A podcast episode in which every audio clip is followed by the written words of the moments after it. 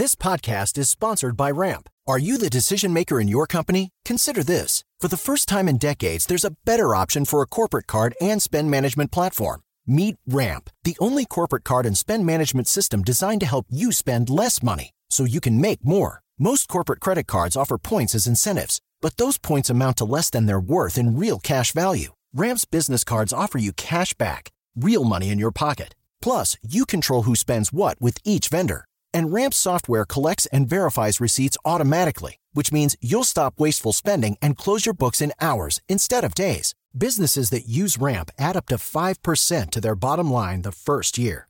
If you're a decision maker, adding Ramp could be one of the best decisions you've ever made.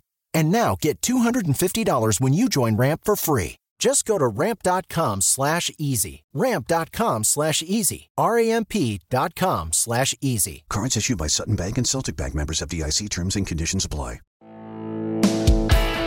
Este es el podcast de Alfredo Romo, 889noticias.mx.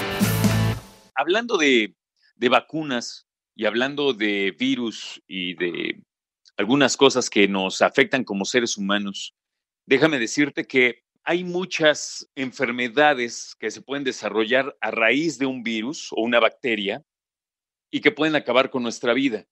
Ayer estaba viendo, ¿sabes cuál?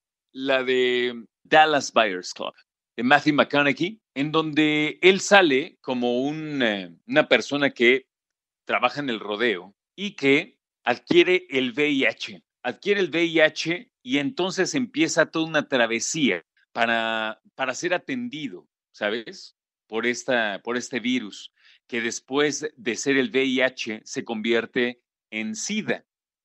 Y lo, lo, tomo porque en los 80, cuando empezó a esparcirse ya la voz, no solo de personas comunes que lo padecían, sino algunos artistas, Rod Hudson, eh, el Magic Johnson, obviamente Freddie Mercury y algunas otras personas. Bueno, pues se empezó a tomar como con seriedad esta situación y vaya que nos espantamos, ¿no? Había un momento en que las personas prácticamente cambiaron sus hábitos sexuales y los que tenían sexo casual dejaron de tenerlo y cambió prácticamente los hábitos sexuales de la humanidad por lo menos un muy buen rato. Hoy por hoy no hay cura para el VIH de manera oficial, tampoco para el SIDA. Hay tratamientos que le pueden brindar algunas personas que lo padecen, pero no hay cura para el VIH. Como no hay cura para otras cosas, por ejemplo, se puede frenar una hepatitis y hay vacunas, pero no, no se ha encontrado una medicina como tal, como tampoco existe para el BPH o el virus del papiloma humano. Hay vacuna, pero no hay una, una medicina para eso. Y todo esto lo traigo a colación porque así como pasó con la influenza, cuando se presentó esta eh, versión de la H1N1, que era una nueva cepa que afectó al mundo en 2009 y que el caso cero se encontró aquí en México, por cierto. Bueno, pues tuvimos que esperar a que saliera la vacuna para estar un poco más tranquilos y poder también salir a la calle con mayor confianza. Lo mismo va a pasar con eh, el coronavirus, el COVID-19, según dicen algunos expertos.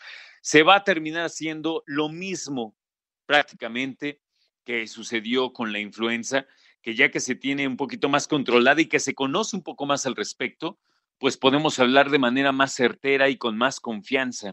Y ya se quedó como un virus estacional. Ya sabemos que ataca principalmente en el invierno y por eso es que la vacunación comenzará el mes que viene, en octubre, en pleno otoño, porque el invierno comienza oficialmente hasta el 21 de diciembre. Y eso te lo comparto porque ha habido eh, una investigación importante en algunos países del Medio Oriente, en donde ellos sostienen que se va a terminar acomodando, ya te digo, el coronavirus como una, eh, un virus estacional. Y esto se, eh, se investigó en países que proponen y dicen que esto va a quedar así, la Universidad Americana de Beirut, por un lado, y la Universidad de Qatar, allá en Doha, por otro. Dicen que tendremos que aprender a convivir con este virus y apegarnos sobre todo a las medidas de prevención para evitar el contagio y vamos a tener que seguir usando las mascarillas, o sea, los cubrebocas, el distanciamiento físico, las máscaras en la cara y la higiene al lavarnos las manos con agua y jabón constantemente y, por supuesto, evitar reuniones.